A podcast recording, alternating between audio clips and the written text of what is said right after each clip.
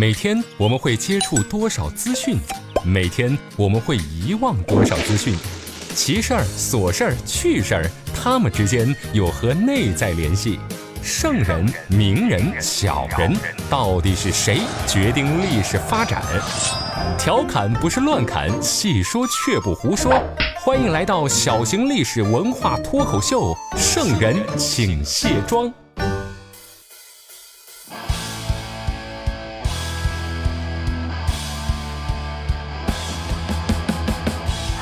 各位好，您现在收听到的是《圣人请卸妆》，我是刘佳。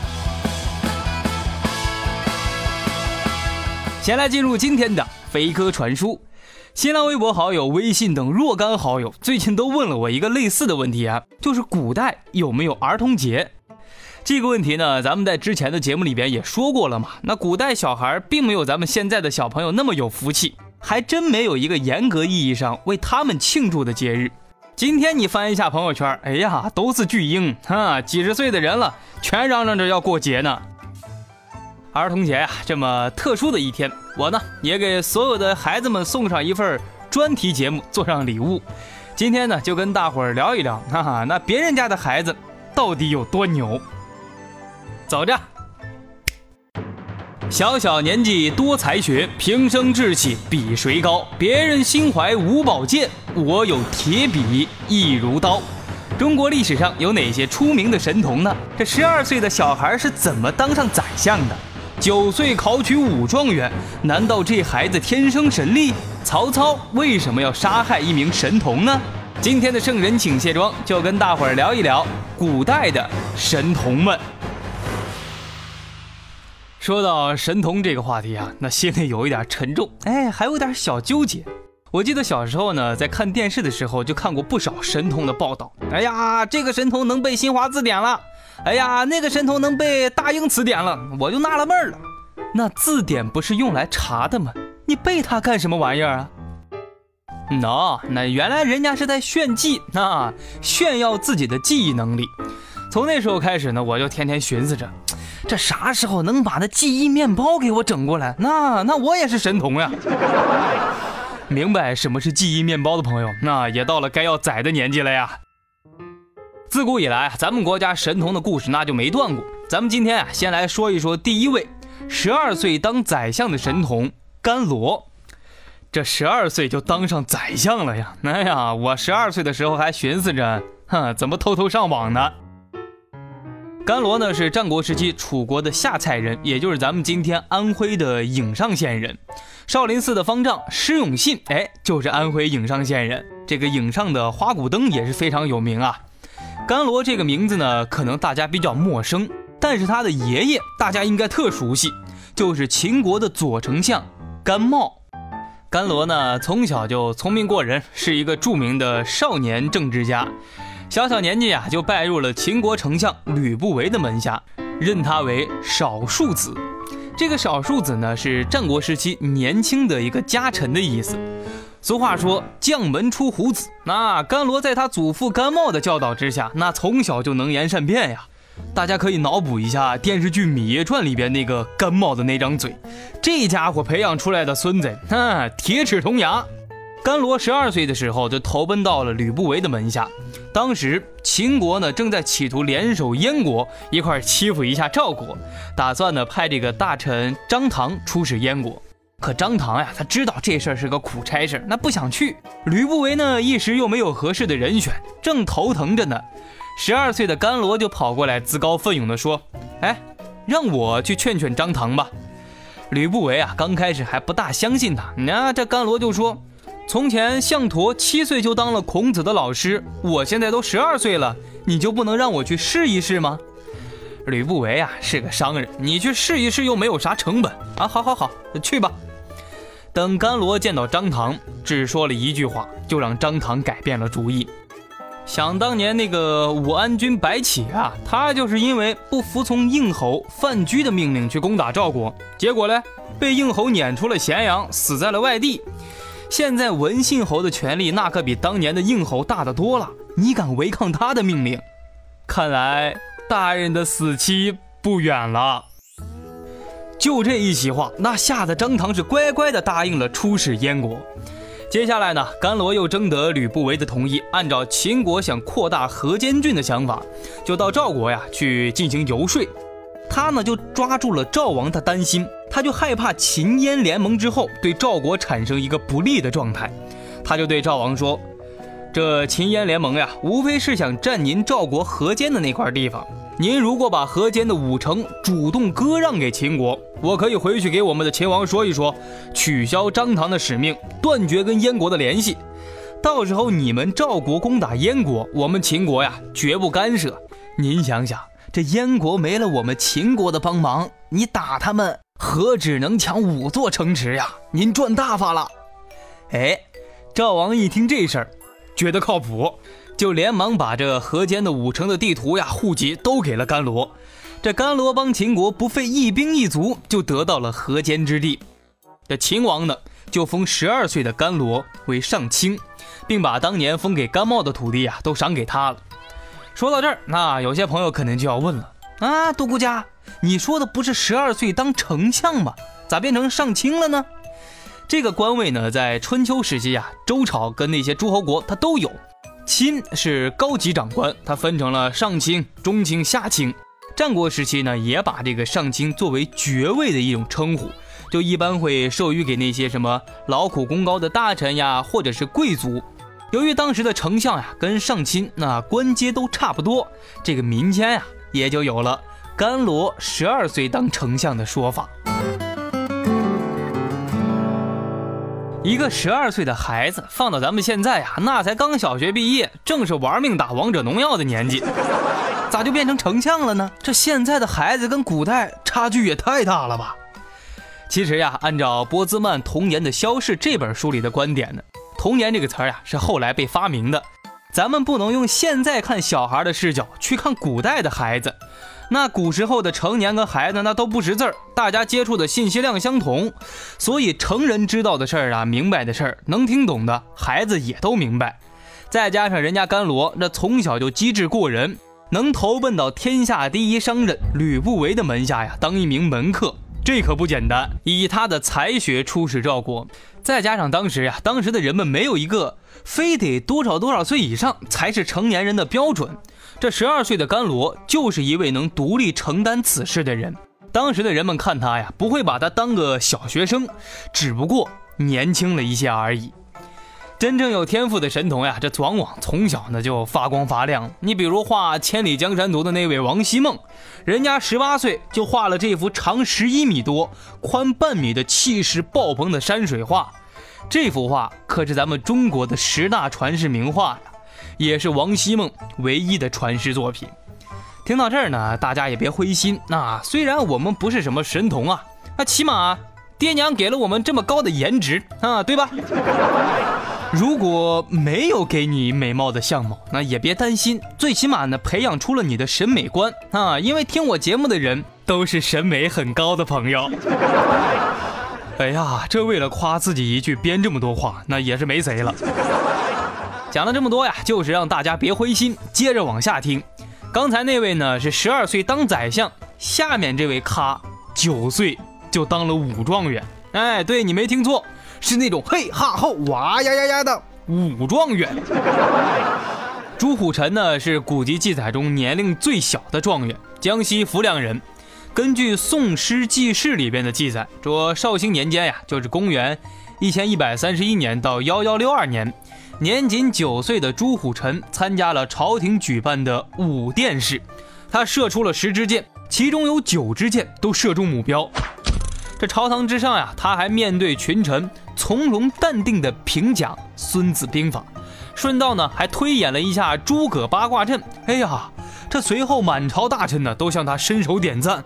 哎呀，这是神童呀！然后嘞，皇帝呀就特赐予他为武状元。封官诚信郎，哎呀，九岁参加科举，懂兵法，会射箭，还能得到皇帝特批当状元，哎，这应该是前无古人后无来者。但是这种事儿呀，大概也只会出现在开了童子科、喜欢培养神童的宋朝啊。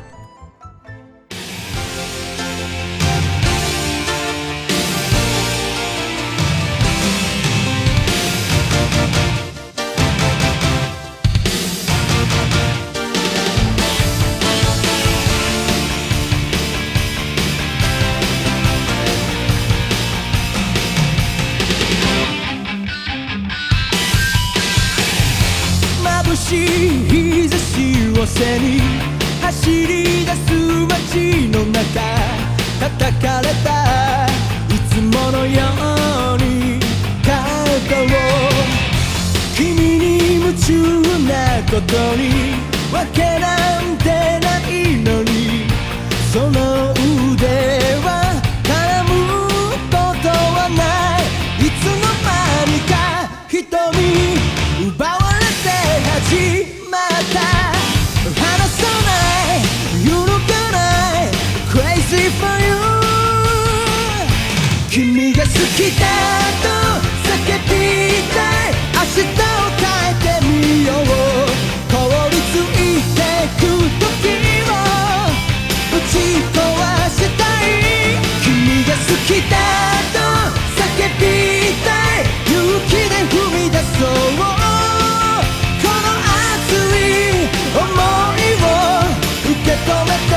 しざわめいたフロアに賑わうテーブル越し。何気ない君の視線に酔いしれ恋をしているようで踊らされてるような。高鳴る鼓動。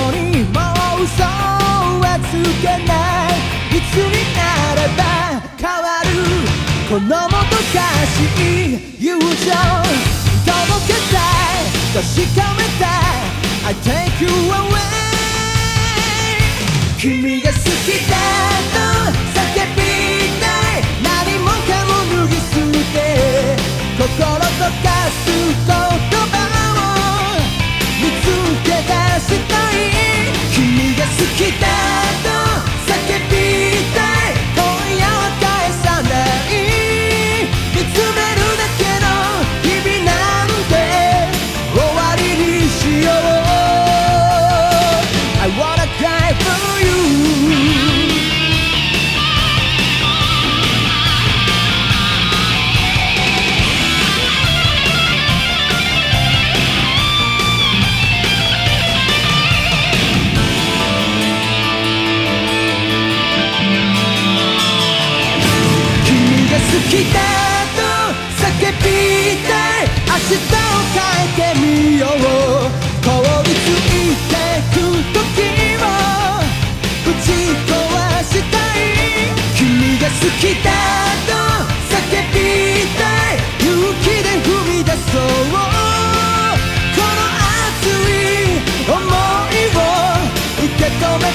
ほしい I wanna cry for you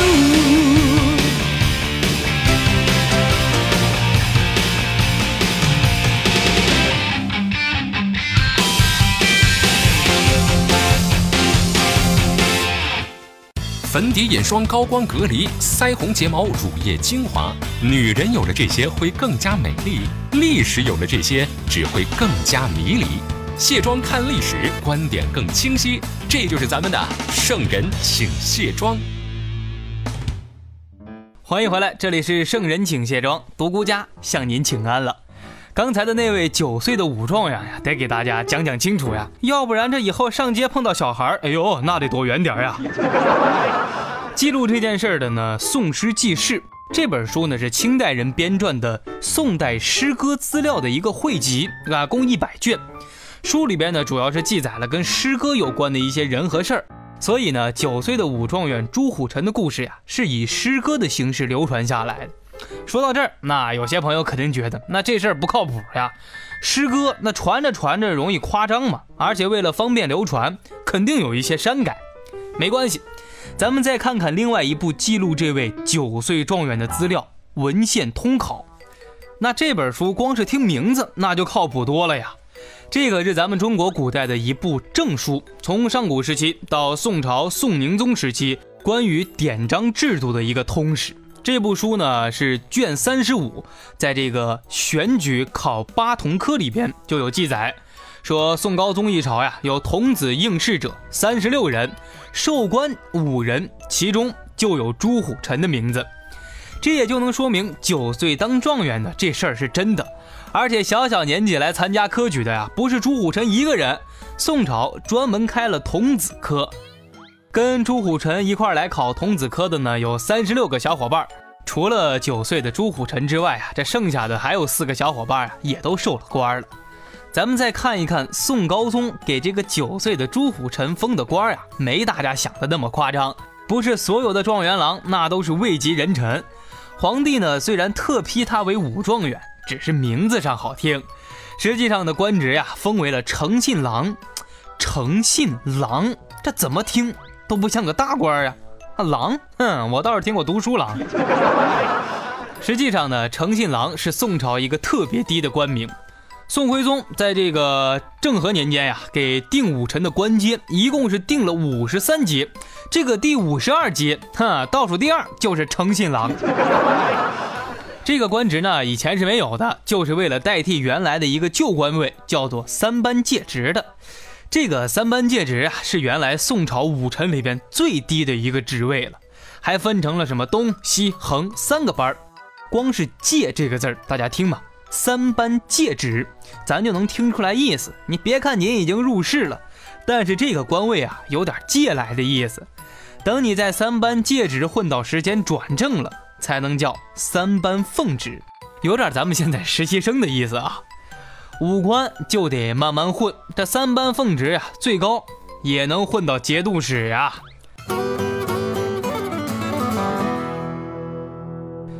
咱们今天呀讲的最后一位神童叫做周不疑，哎，这很多朋友呀对他还是不了解。可是他有一位非常要好的小伙伴，知名度相当高，他就是那位称大象的曹冲。